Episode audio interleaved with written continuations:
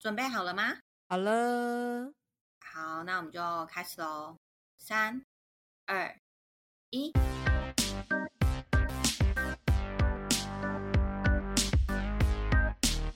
欢迎收听关于他们。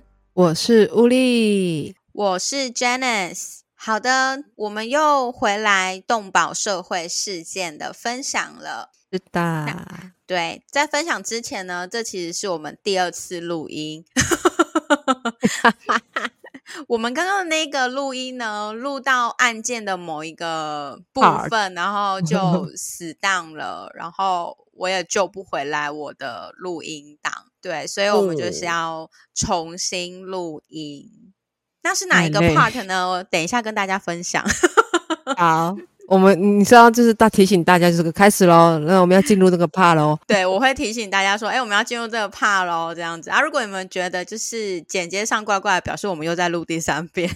不要，不要，不要。好的，在跟大家分享之前呢，请大家去听第二集的免责声明，因为呢，这一集可能会有。宗教 上的一些立场不同，然后呢，希望让我们好好把这个音录完，好不好？录完。对，我们这次的动保社会事件呢，我们要讲的是脏话偷狗案。那这个彰化偷狗案呢，它是发生在二零二一年年底的彰化县二水乡的一个地方。那也就是你看，现在是二零二二年，所以是去年年底。那在二水乡那边有一个姓董的董姓爱妈，她都会照顾山区的浪浪，他也会把他就是在山区有照顾的浪浪系在他自己的私人土地范围照顾。所以其实这艾妈很棒，她其实也不是喂喂就不管他们了，她会把这些浪浪用那个牵绳系在他的私人土地里面照顾这样子。那其实每天喂养的人都知道，今天会有。几位孩子来吃饭会有什么？我觉得他们很厉害，他们其实都就知道，哎，今天好像谁没有来或什么之类的这样子。所以呢，在二零二一年的十二月二十四号和二十五号这两天，就这个董姓爱妈，她就有发现说，嗯，怎么突然有两只狗？就是不见了。那其实，在两只狗不见的时候，他以为那两只狗只是出去啊，可能就是绕一绕啊，晚一点就回来了这样，所以他也没有想太多。但是呢，在二十五号的时候，他发现，嗯，原本的那两只狗没有回来之外，又有两只狗不见了。他觉得不太对劲，他就开始有怀疑，说是不是有人来这边偷狗，不管是贩售也好，或者是有其他用途也好。所以呢，他就跟他的义工，就是他父，就是有几位帮他的义工，他们就想说，好，我们不能让这件事情再发生了。所以呢，他们就在附近开始就是排班呐，然后要埋伏啊，看有没有什么可疑人物这样子。那我觉得他们很幸运的一点是，他们在埋伏的第一天就有抓到现行犯。那一天。的状况是这样，他们第一天埋伏嘛，所以他们就开始就是在那边等等等，看有没有什么状况，然后就忽然听到狗狗们忽然狂吠，就汪汪汪汪汪汪汪，这表示什么？这表示一定是有人嘛，他们就赶快出来看这样子，然后就发现说有两名男子骑机车出现，然后呢，狗狗为什么吠？是因为呢，那两名男子把车停下来以后要下车，要把狗抱走了。所以呢，当下就是知道说，哦，他们是来偷狗的，所以就赶快上去阻止他们，并且报警。这对现行犯呢，他们其实是来自南投县民间乡的一对父子档。那爸爸他已经八十岁了，八十岁姓尤，然后呢，儿子是五十岁的陈南。他们两个不同姓氏，但是是父子。那其实你们网络上面查新闻啊，大部分都会是说有姓父子，就不会特别还说就是儿子是姓陈。但是我 就是想公布他们，没有讲，我就是想公布啊，没有谁会知道啊。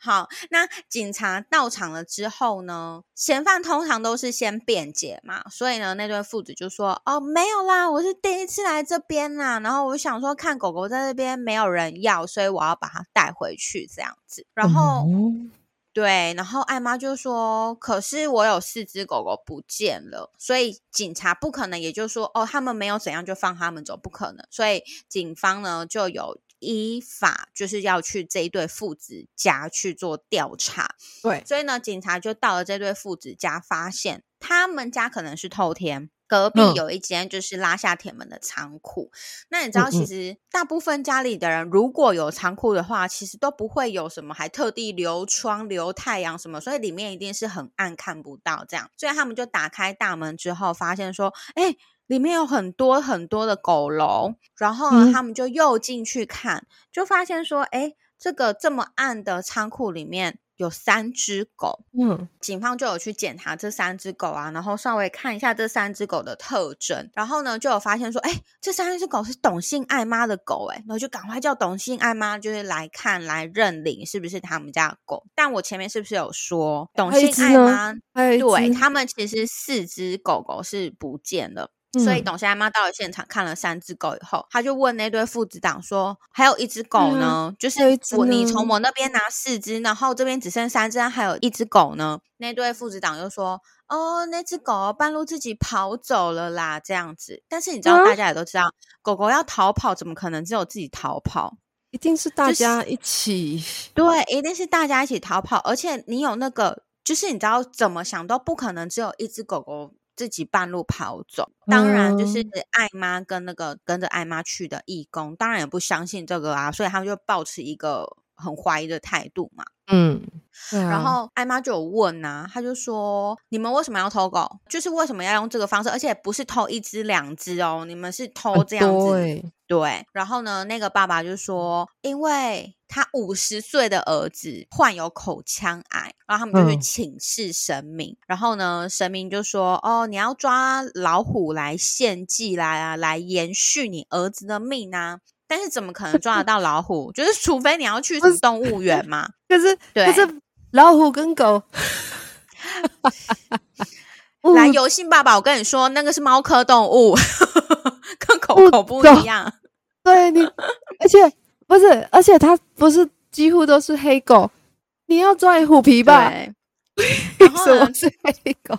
对，不知道。反正呢，他的意思就是说，神明就是叫他要抓老虎来献祭，但是他不可能抓到老虎嘛，所以他就是改用黑色的狗狗来献祭，这样子就希望能做这件事情来帮儿子，就是改变命运。当下呢，我觉得他儿子是蛮。哎，那叫什么干跳吗？就是是蛮蛮那个的。他五十还是有在注意的。对他五十岁的儿子就忽然说：“没有，我跟你讲，我是被下蛊了。我只是要把狗狗带回来养，这样子就能延续我的生命。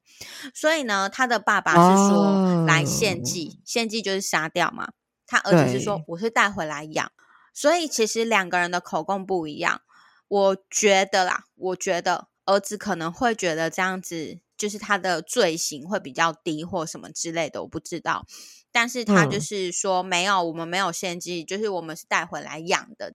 那因为现场没有杀狗狗的证据，对，哦哦哦，所以现场都没有，现场都没有，就都没有什么证据，只有证明三只狗在里面而已。所以呢，你知道，就是其实要。判刑或者是要什么，一定要有证据嘛。所以呢，警方当下也只能说，哦，对他们确实有偷狗这件事情，但是没有直接证据证明他们有杀狗。所以呢，这对父子我们就先就是一切到案，就是移送法办。那艾妈其中有一只狗不见了，当然就是会心急如焚，想要知道到底这对父子在干嘛。所以呢，就有去问了，就是住附近的邻居，然后就有邻居出来就有说，哦，对啊，哎，你知道他们家楼上是神坛，就是自己家的神坛，他们都会把狗当成老虎来献祭给神坛，然后每一次献祭呢，都需要七到九只狗。他说他们这对父子党都是抓黑色的米克斯，嗯，然后听说就是早在几年前，可能附近居民就有发现，就是。自己家里的狗狗被偷走了，狗狗不见了，这样对。然后邻居也有说什么哦，我半夜会看到他们在遛狗啊，甚至就是说哦，他们会把就是很多只的狗狗尸体抬出来等等的。嗯，但是我必须说，邻居讲的这些都是没有经过证实的。然后你说是邻居，我也不知道是。哪里的邻居，因为新闻就是写邻居，所以呢，我会觉得这一段就是神坛这一段，我们就是保持一个就是怀疑的态度，就哦，好，我听说了这件事情，但是他还没被证实，这样子。好，那其实呢，因为。事情是发生在去年年底，那其实现在一审的结果就是已经有出来了。这个法官呢，他们是认为说，因为这一对偷狗父子档以前没有犯罪记录，所以呢，就考量说他们可能是一时什么鬼迷心窍啊，对对 对，儿子不是说要被下蛊吗？对，什么误触法网之类的，而且重点是。他们有坦诚，他们自己有偷狗这件事情，所以呢，应该知道他们错在哪里了，也没有再犯的疑虑了。这一对父子档，儿子被判拘役一百天，爸爸拘役二十天，但是暂时不执行，用宣告缓刑两年。来，我之前有说过缓刑的事嘛，就这两年他们不要出大的 trouble 就没事了，然后全案可上诉。我就想说，嗯，怎么会是儿子一百天，爸爸二十天？所以我就去查，我就在网络上有搜寻到新闻写出这件事情判决书的内容。好，下面是判决书的内容。判决书说，由男就是儿子，去年十二月骑机车行经彰化县二水乡，看到董姓妇人饲养的米克斯小狗无人看管。将拴狗的铁链解开，把小狗放进塑胶袋内，带回南投县民间乡住宿饲养。由南就是儿子，由南返家后，担心小狗只有一只太孤单，所以向父亲提议再偷一只。父子俩同日在骑机车，再到同一个地方偷了一只。然后呢，尤南他又自己。二度去同个地点偷了两只，所以你看哦，这一个判决书里面写的，根本就不是事实嘛。我们觉得不是事实嘛，因为他的判决书里面写的是他儿子自己先骑过去那边，看到一只呃。偷带回家，回家以后觉得就是好可怜哦，一只。对，所以跟爸爸说，嗯，我们再去偷第二只，所以他们又再去偷了第二只，然后又回来以后，自己又再去偷了两只。不觉得这个是一个很奇怪的事实吗？因为他这样等于他要来回四次，但是其实我也不知道为什么判决书上面是这样子写。也许在开庭的现场。他儿子就是有话语权，叫他爸爸不要讲话，然后讲出这一些。所以呢，为什么判决书就是儿子拘一百天，爸爸拘二十天而已？因为那个儿子自己偷了三只。我的想法是这样，所以理所当然可能对儿子会判的比较多。但是问题是，这根本就不是事实啊。好，那 anyway，这个就是就是一审的结果。这件事情呢，基本上就没有人追后续了。完全都，我目前看到是完全没有人在追后续了。最新的呢是，就也算蛮近的啊，好像八月二十几号有一个记者有写，但是他就是写这个判决书的结果出来而已，然后也没有说很具体的状况。那已经其实已经结束了吗？不确定有没有后续再上诉的一个状况。我讲一个比较实在的。确实没有找到杀狗的证据。嗯，对啦，现场没有那个证据。没错，所以，嗯，他们也可以说是偷工。然后你说邻居说他们都会有献祭，但你没有证据啊。其实我觉得没有证据，你就很难去定这个罪。而且动保法本来就没有很没有很重，所以你又没有证据的状态下，你要怎么去判他这个东西呢？我现在把整个事情 run 一次。二零二一年的年底，董西阿妈的四只狗狗不见了。那他们埋伏之后，就有抓到这个父子党。那父子党是跟董西阿妈说，爸爸说是要献祭，儿子说是因为下蛊。但是呢，他们跟警察讲的就是偷狗了或什么之类的。对啊，对。然后在法院上又讲了另外一套。嗯，对。所以这件事就是这样。那我觉得，其实这个脏话偷狗案，我归纳出四个东西。第一个就是家庭教育的重要性。你身为爸爸，你怎么会跟你儿子去做一模一样的事情？对，而且怎么会鼓励他偷，而不是叫他还回去？对，然后重点是这个儿子五十岁了，他一点都没有了解到自己做这件事情是错的嘛，所以我觉得第一个就是家庭教育的重要性，那第二个呢，就是证据的重要性。你要有证据，你才能去决定他会得到怎么样的判决。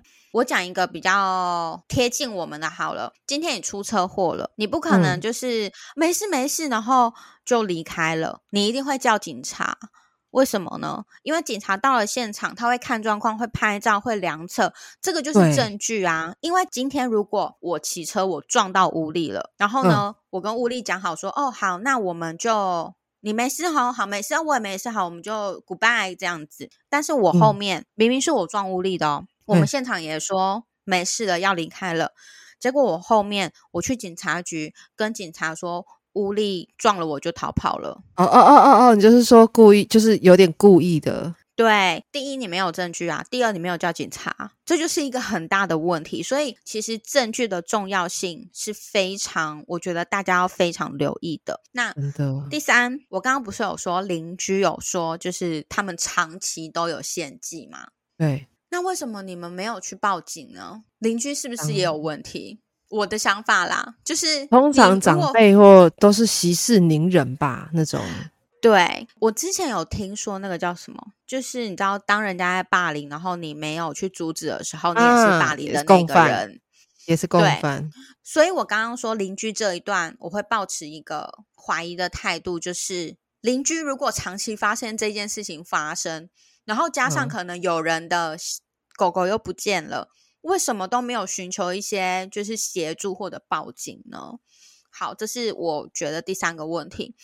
第四个问题就是邪教。如果说邻居讲的是对的，那个爸爸他们家楼上自己有神坛，对，那怎么会用到献祭呢？嗯，所以我觉得脏话偷狗案这个案子其实算是比较简单的，只是说它，我觉得它背后的含义，我觉得蛮重要的，就是这四大项。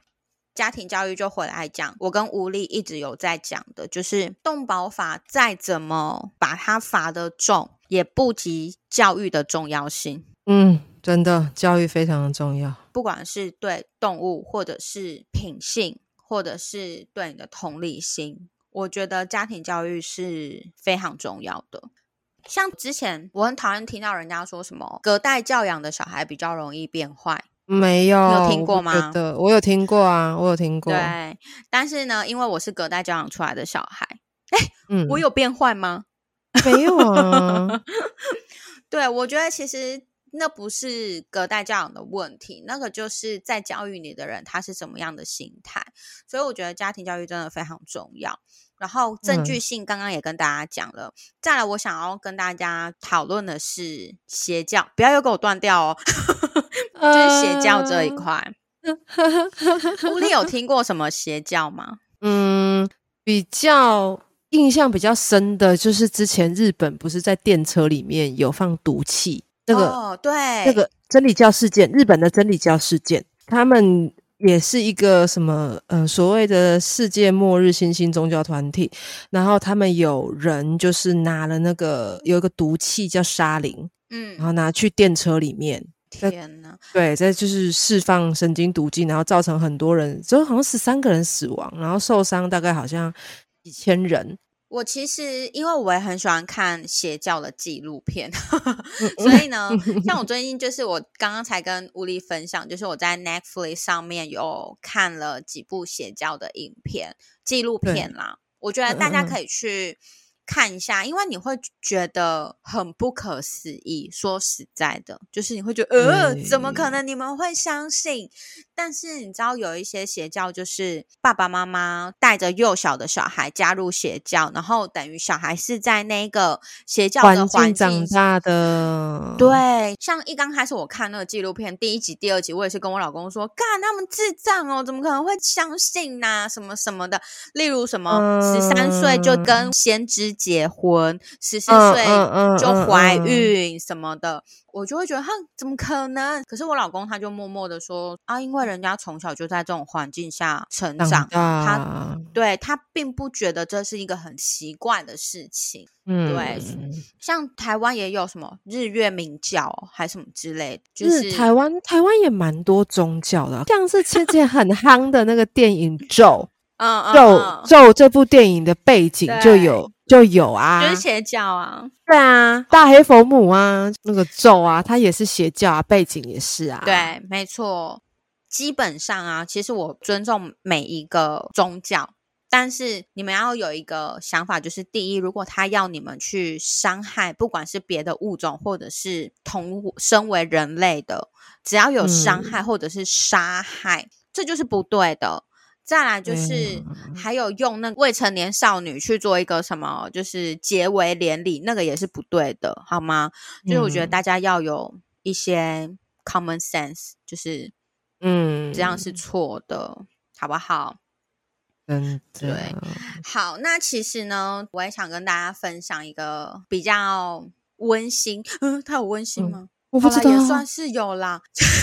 就是 我那天在我那天在社团有看到，就是有一个呃女生她发表的一个文章，她就说她某一天她在路上呢，就看到前面怎么有一个白白的东西在那个草丛里面这边嗯动啊嗯动的，然后她就停下车，然后走进去看，原来是得白内障的马尔济斯。身体状嗯况也很差了，然后看嗯起来就年纪很老了，被丢在路边，所以呢，他就赶呃快带着那只马尔济斯，就是去医院，然后去检查这样子。然后呢，检查出来有晶片哦，他们就赶快打电话去给那个事主。结果你知道吗？那个事主啊，找了这只狗找了十年，他这十啊年他都没有放弃找这只狗狗。天哪，然后他一直在找他，对，然后呢，他就赶快来把孩子哦，确认是他们家的孩子，然后接走。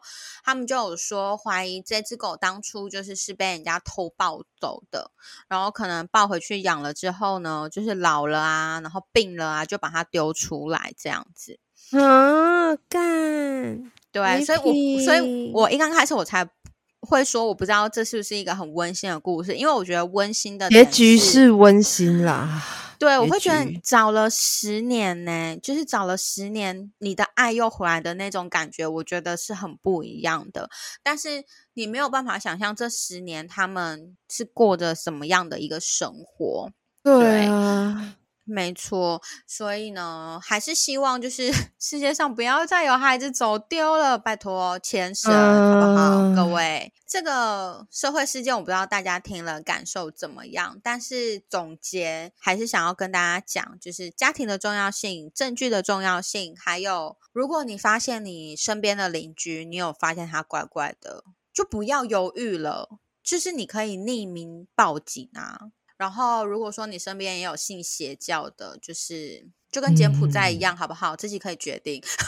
真的真的 自己决定，那今天动保社会事件就是在跟大家分享彰化偷狗案。如果说你真的自己家里的狗狗也是有经历被偷走的状况或是什么的，我不敢叫你们都不要放弃，因为毕竟我不是你们。也许十年换来的，也许不会像我刚刚分享那个例子是这么好的，但是我会觉得。对，但是我会觉得自己好好想一想，想要怎么做啦。真就是的。脸书上面有一个叫易宝，我不知道你有没有？嗯，易宝好像易是那个，然、后我不知道那个易怎么形容。哎，我打字给你，好好啊，是一个神采奕奕的奕，身材好，你好厉害哦！应该是我看一下，我看一下我是不是神采奕奕？看一下，我记得它叫易宝，没错对。对对对对，神采奕奕的奕，宝贝的宝，易宝走失，这是这是哦，你是说这这个这个孩子对，就是易宝这个哦孩子，他已经还没。哦？我看一下哦，他好像也走失一阵子了。对，我看一下，他是呃四月四月四号有消息，然后一直到现在，好像说七月更新是说目前没有消息跟主机了，但是他们还是有在更新呢、他们其走失四个多月了。嗯，他们一保好像是三月二十九号的晚上八点走失的，然后嗯一直到现在，其实就是他的爸爸妈妈都有持续的有在找医保，然后他走失的地点是在中和板桥的交界处。每一个家长一定都不愿意这件事情发生，谁会实啊？只有爸爸妈妈自己能够决定自己要怎么做。但是像易宝，他爸爸妈妈是很努力的，还在找易对宝。有想要看易宝的消息，你们就在脸书搜寻“家有易宝，如有易宝”，可以去搜寻一下，就是医保的状况，大家可以帮他们一起分享这样子。对啊，祝福他赶快回家。没错，好，那我们今天的动保社会事件就分享到这边。如果有任何的问题或者是有任何的意见，都可以留言在 Podcast 各大平台，我们都会去看哦。是的哟，对，好，那今天就先这样了，大家拜拜。拜拜。one.